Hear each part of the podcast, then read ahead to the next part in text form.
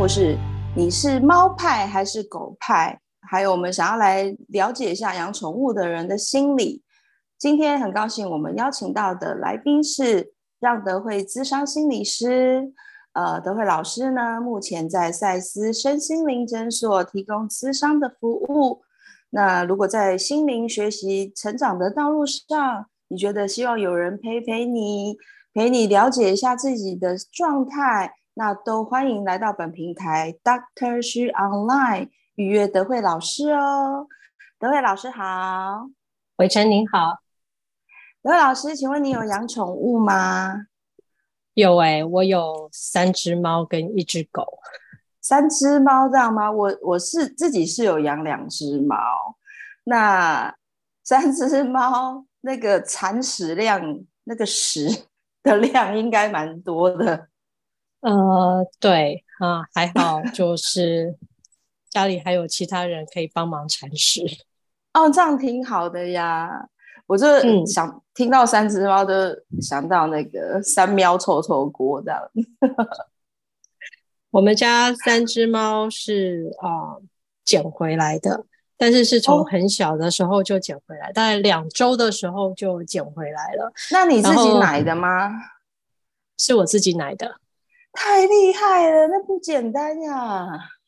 对，就是那个时候哦，那个时候脾气真的很坏，因为半夜都要起来喂奶，然后喂完奶了以后，你知道小猫就是如果有母猫在的话，然后它会去舔它们的肛门，然后刺激它们排便跟排尿，所以当两周的猫来到我们家的时候，这个就是我需要做，所以它们吃完饭了以后，然后我需要去用那个棉花棒，棉花棒。沾温水，然后刺激他们啊排便跟排尿，所以非常的辛苦。我真的很不简单，而且我听说可能两三个小时还是三四个小时就要喂一次，哎，三四个小时喂一次，我的妈呀！respect respect 真的，所以那个时候把他们呃养大了以后，然后。我我那时候在北京嘛，所以我们那边附近的宠物店，然后都会跟人家讲说，啊、呃，其实是有可能的，就有哪一个妈妈，然后把他们家三只两呃三只猫养活了，哇！从此以后成为那个标杆，素人变达人的标杆。对，从此以后我就成了 legend，就是有人可以养活两周的猫。了解，那。呃，您跟猫咪还有您的狗狗，狗狗，呃，就是有没有什么样有趣的小故事可以跟我们分享一下吗？嗯，我的狗是哈士奇，然后二哈，二哈，对。然后我们那时候住在北京的时候，其实这只狗跟猫都是在北京的时候就养了。然后呃，那时候北京叫哈士奇叫撒手没。就是你手一杀了以后，这只狗就没了。对不起，我没有 get 到，再讲一次。就是你手你没有抓好这只狗的话，这只狗就当成是没了。哦，就是这只狗没了，杀手就没了。但是事实上也是这样，okay, okay. 就是我们没抓好的话，它就是狂奔。那请问一下，是你遛它还是你遛它还是它遛你？嗯我们家的狗算是哈士奇的模范生，虽然它还是会狂奔的逃跑，但是就是它的个性很好，所以它不太会拉着我们走，所以就是呃，在这方面它其实算是一个 很优秀的哈士奇，毕竟它还是愿意顺着我们拉着它走，然后或者是它自己拉着我们走的时候，它不会报仇，这点倒是它蛮好的一个 品质。但是他是真的，就感觉是他长大了，是吗？哦，没有，他从小就是这样。哦，这样子的。对，他从小就是一个个性还不错的哈士奇。诶，但是你刚刚说的拉着人家跑这件事情是事实，就是我们那个时候隔壁家也有养了一个哈士奇，然后。宠物店的的小姐，因为我们每隔一段时间，比如说我们要，比如说度假什么，就会把小狗放在宠物店里面，然后那个宠物店就会夸奖我们家的狗说：“哦，它很乖，它都不会拉，就是拉着人跑，因为另外隔壁家的狗就把他们店里的小姐拉脱臼。Oh my god！天就是小天使，天使犬就对了。对，它算是，但是这个它的天使跟什么黄金啊，或者是其他是还是不能比的，因为它还是要我手一放，它就狂奔。好的，好的。我我以前啊，就是在我们社区看到有一个阿姨，她就是，她就是她，好，我要怎么说呢？黄金在遛她，就是她根本都拉不住那样子。那我就我反正我就跟他聊天啊，他就说，他跟他跟宠物店说他要买小型犬，结果没有想到这么大只，我觉得蛮好笑的。嗯、呃。不不过不过，他那个黄金是从来都黄金是算大型犬哎、欸，对啊，他所以我就觉得很好笑啊，因为他是跟宠物店说我要小型犬，结果没想到养到这么大，然后都是每天都是被狗遛的。嗯，那个就是可能小的时候就就。没有好好的 教，所以他就会 就是认着他们跑，所以这就，是，然后再来就是跟他的互动吧。那猫咪呢？猫咪有没有什么就是你们互动有趣的事情？猫咪哦，我们家的猫咪其实不太理我，因为它们三只是姐妹，所以他们三只一直都是玩他们自己的，然后不太不太理我。就是偶尔会过来撒娇，但是我猫，因为可能他们是米克斯，所以他们都非常的聪明，他们会啊、呃、自己开门。我记得刚搬回来台湾的 时候，还洗衣做饭吗？那 洗衣做饭倒还不会，就是我那时候刚搬回来台湾的时候，我们住的那个地方，它是啊、呃，就是那种啊喇叭锁嘛，是往下拉，然后就可以开门的。所以他们开门出去了两次，然后让我花了很多 时间才把他们找回来。哦了解，所以就是三只那个傲娇的三姐妹这样，把你真的是把你当猫奴了。呃，某种方面是对，他们 就非常的会撒娇，嗯啊，他们非常的不会撒娇，然后只有过来蹭一下而已，然后。然后又挑食，挑食，挑食，嗯、呃，会不会是你造成的？嗯，真的不是我，因为基本上我倒是不太怎么宠猫，就是没有。事实上是三只猫里面只有一只很挑食，嗯、所以我就会.我买饲料的时候就是那只挑食的猫吃，我就买哪一家。哦，这种被那个当成中心的感觉真是挺好的。好，谢谢德惠老师分享哦。那、嗯、呃，我的话呢，我之前就是有讲过嘛，我养了两只猫，然后、嗯、呃，一只是从小很小，大概也是两个月开始养，然后另外一只呢，就是呃，不知道怎么在很，就是你感觉到它不是一个定时的状态，他就会去弄我原本养的那只。嗯，后来我就我就发现了，就是。哦，原来他是想要吃东西，可是他不会来找我要，他就会去弄另外一个姐姐这样子。嗯，可是我，可是我，我对于这种就是突然领会的心情，其实觉得蛮兴奋的，好像也这好像什么不足挂齿。可是，呃，这种可以懂对方的心理，我觉得感觉蛮好的。对啊，就是突然搞懂了他们是怎么想、怎么运作的，然后真的是非常。非常厉害的一件事情，因为有的时候，就像我们家猫，如果我比较忽略它们几天的话，它们就会在桌子上大便给我看。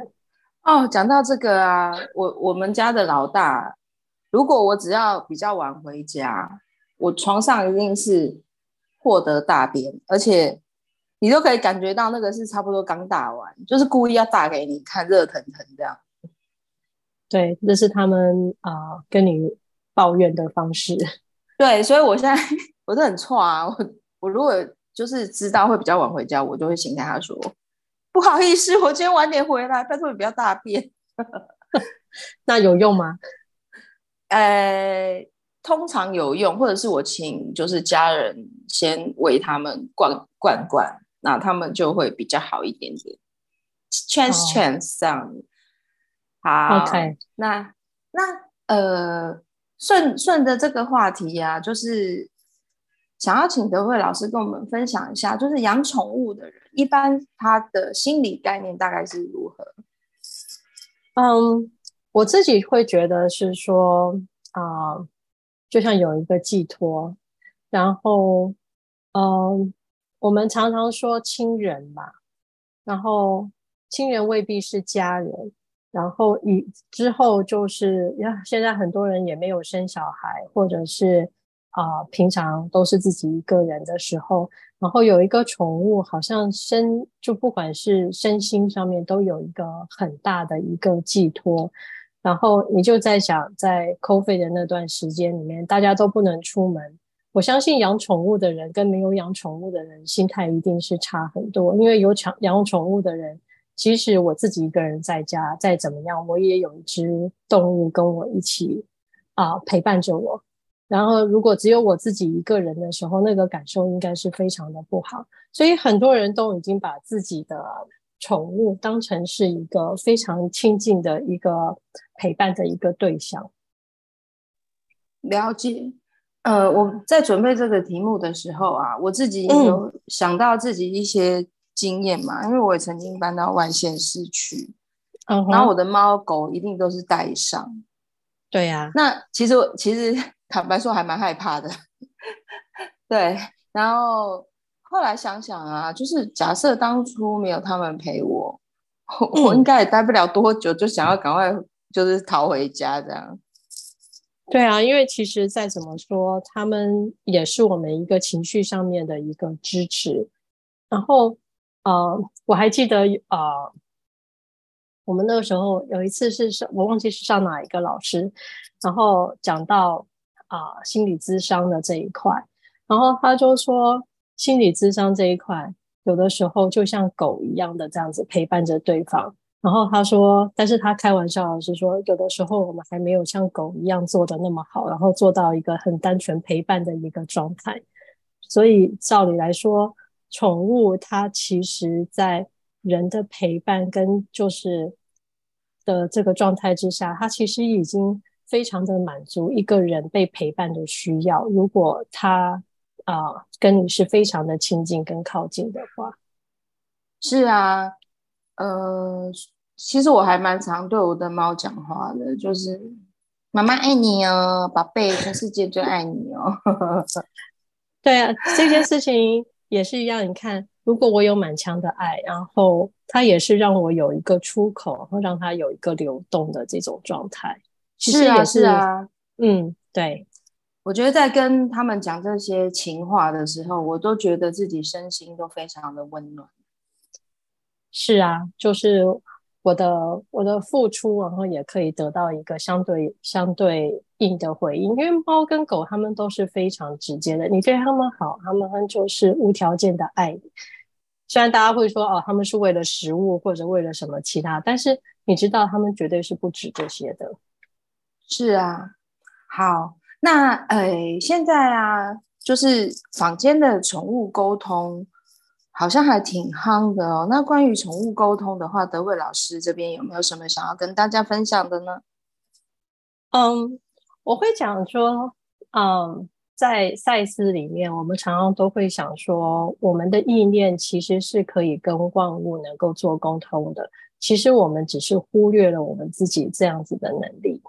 那事实上，宠物跟我们之间的沟通的关系，它其实。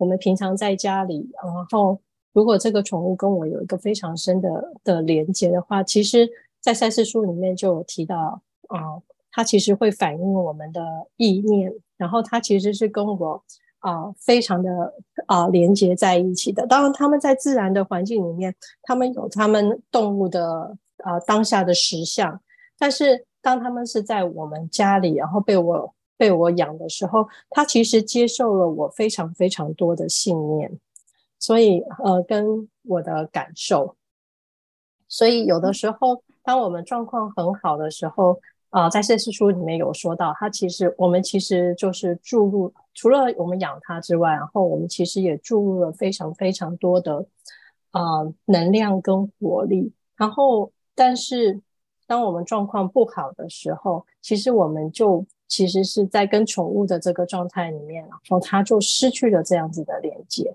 然后，所以很多比如说忧郁症啊，或是。或者是、呃，在一些精神状况呃情形的的当事人，然后他们的动物好像状况也会非常的不好。其实那个动物也是一个非常贴心，它是在一个爱你的一个状况。然后如果他们这个时候决定离开，其实很多时候只是因为他觉得他不想再增加你的负担了。嗯，听到你讲到这边，我内心觉得还蛮感动的。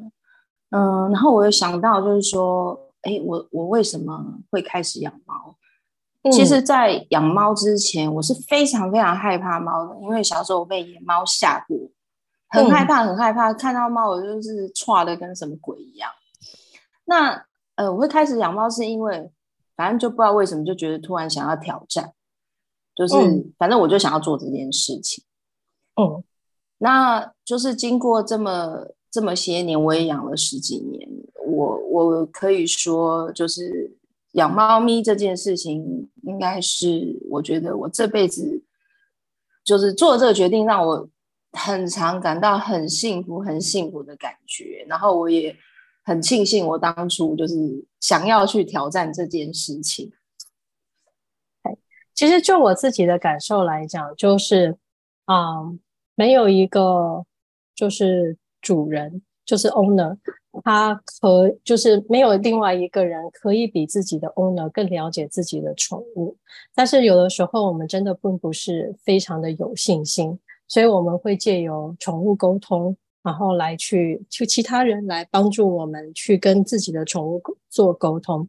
但是其实很多时候我们平心静气的，然后来想着我们家，就像你刚刚讲的那个故事一样，就是当你。仔细的去观观察，跟仔细的去感受，其实我们非常能够了解我们自己家的宠物所要想表达的一些感受，然后他想要跟你说的，即使是他们一些非常淘气的一些行为，其实他们所想表达，或者是他们生病的，或者这些状态，他们其实真的，他们都很想要表达他对你的感受跟想法。然后我们平心静气的，然后去感受他们的时候，我们其实都能够了解他们。当如果你觉得不相信自己的这个状态的时候，你要找宠物沟通，也是一个啊、非常好的一个状态。我我们不能断了所有宠物沟通师的的工作的这条路，但是呃很多时候，其实宠物沟通除了了解你的宠物，然后去感受他们的想法之外，然后最主要就是跟主人沟通，然后让他能够了解啊、他们家的宝贝，然后他们是怎么样子的想法。其实宠物沟通这边，我有一个非常有趣的一个故事，是，请说。嗯，我记得那时候我刚从北京搬，要搬，准备搬回来的时候，然后我的钱什么都付好了，然后准备要把它搬回来，然后就准备要啊、搬回来前几天，一个晚上我去遛狗，就是遛我们家的哈士奇，然后它就没抓好，它就逃跑了，然后我住的。对面是一片竹林，然后他就往竹林里面冲过去，然后我就心里想说：完蛋了，这个狗不知道能找不找得回来。因为第一是晚上，然后第二是竹林，其实我真的一点都没有把握这只狗会能再回来。我心里想说：哇，难不成我付的钱就这样子白费了？这只狗再也没了。所以呃，那个时候我就想说啊。我就是联系了我们附近的警卫啊，然后就是说，如果看到我们家的狗，然后确定要帮我把它留住。但是另外一方面，我就不断的送了啊，因为我们家狗很喜欢吃苹果，我就不断的送那个苹果的的香味跟口感，然后跟那个气味给我们家的狗，然后。很有趣，然后很神奇的，就是警卫就打电话给我，就跟我说：“哎、你们家的狗已经自己跑回家了，然后我帮你把门关起来。”哦，你是从心里发出意念这样子？对，我是从心里发出这个意念。所以你说宠物沟通有没有用？我觉得相信它有用，就是但是很很多时候，我觉得从我们呃 owner 这个角度，然后往外面去发展，然后其实。你的宠物是收到，就像我刚刚讲，我们家的猫跑出去两次，自行开门跑出去两次，大家都觉得猫掉了都非常难找，嗯、但是两次我真的都把他们找回来了。了解，好，啊、呃，谢谢德惠老师的分享。我觉得啊、呃，就是说我们跟宠物相处久了，我们可以理解它，就是其实呼应到个人也是嘛，我们。是有机会成为最理解自己的人嘛？只要对自己诚实。对，我是 有想到一个很跳痛的小故事，就是我有一次眼睛很干，然后我就去看眼科医师，嗯、然后我就跟他说我眼睛很干很干很干很干，他都没有帮我做任何事，他只有听我讲我的眼睛很干很干很干，他就是症状帮我写干眼症。我们回到了啊、呃，我们跟。动物之间的连结，其实动物其实就是尤其是家里养的宠物，它其实非常受到啊、我们的信念所影响。比如说，在外面养的动物，当然有它们自然死亡的一个状态，但是啊、但是他们其实对他们自己的年龄是没有概念的。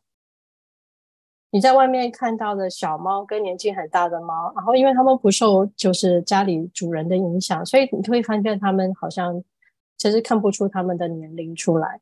但是，但是就是在家里的猫，然后其实会受到我们的影响，就说啊，它年纪大了，然后所以它也接受了哦，我可能是一只老猫的这种状，或者是老的比较动物的这种状态。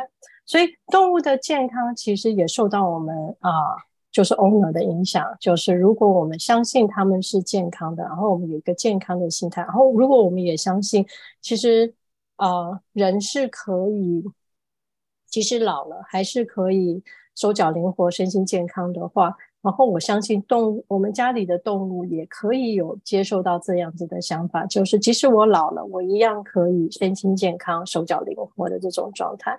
然后当他们时间到了，他们就会有一个自然离开物质实相的这种状态。其实真的是一个如果美好的一个 状态。那个德惠老师，因为嗯，我我先不讲别人，比如说至少是我，就是。我觉得在学习身心灵的过程啊，就了解到说，原来自己的想法会去影响到猫咪。其实曾经会陷入呃，就是有一小段时间是会陷入焦虑的，就是说，哎，那我如果自己不好，我是不是就会影响到它的那种焦虑？哎，呃，我们这种遇到这种情况的话，我们要怎么样？就是呃。可以让自己觉比较心情平稳一点呢？我我倒会不会觉得，呃，这件事情是很重要的一件事。我们的我们的状态，这是我们自己的功课。然后，但是不管动物，我们对我们动物的影响，然后这种他们给我们的回馈，其实都是一个爱的表现，没有错。他们是受到我们很多很多的影响。但是，老实说一句话，这也一切都是一个，就是。一个往一个有意义的方向发展的一个状态。那不管他决定是不他是不是受到我们的影响，但是这都是一个爱的表现。那我们可以为我们自己跟为我们的动物做什么？其实就一样，都回到我们自己。如果我们把我们自己照顾好了，老实说一句话，我们就照顾好了我们的全世界。我照顾好了我的动物，我照顾好了我的家人，我照顾好了我所有身边的伙伴。好的，德惠老师这几句话就是就很像暖心的咒语哦。那希望听了也可以深深的放到我们的心中。那今天呃，我们的节目就到这边，非常谢谢德惠老师的分享。你是谢谢伟成。呃，不客气。你是猫派还是狗派呢？呃，欢迎留言。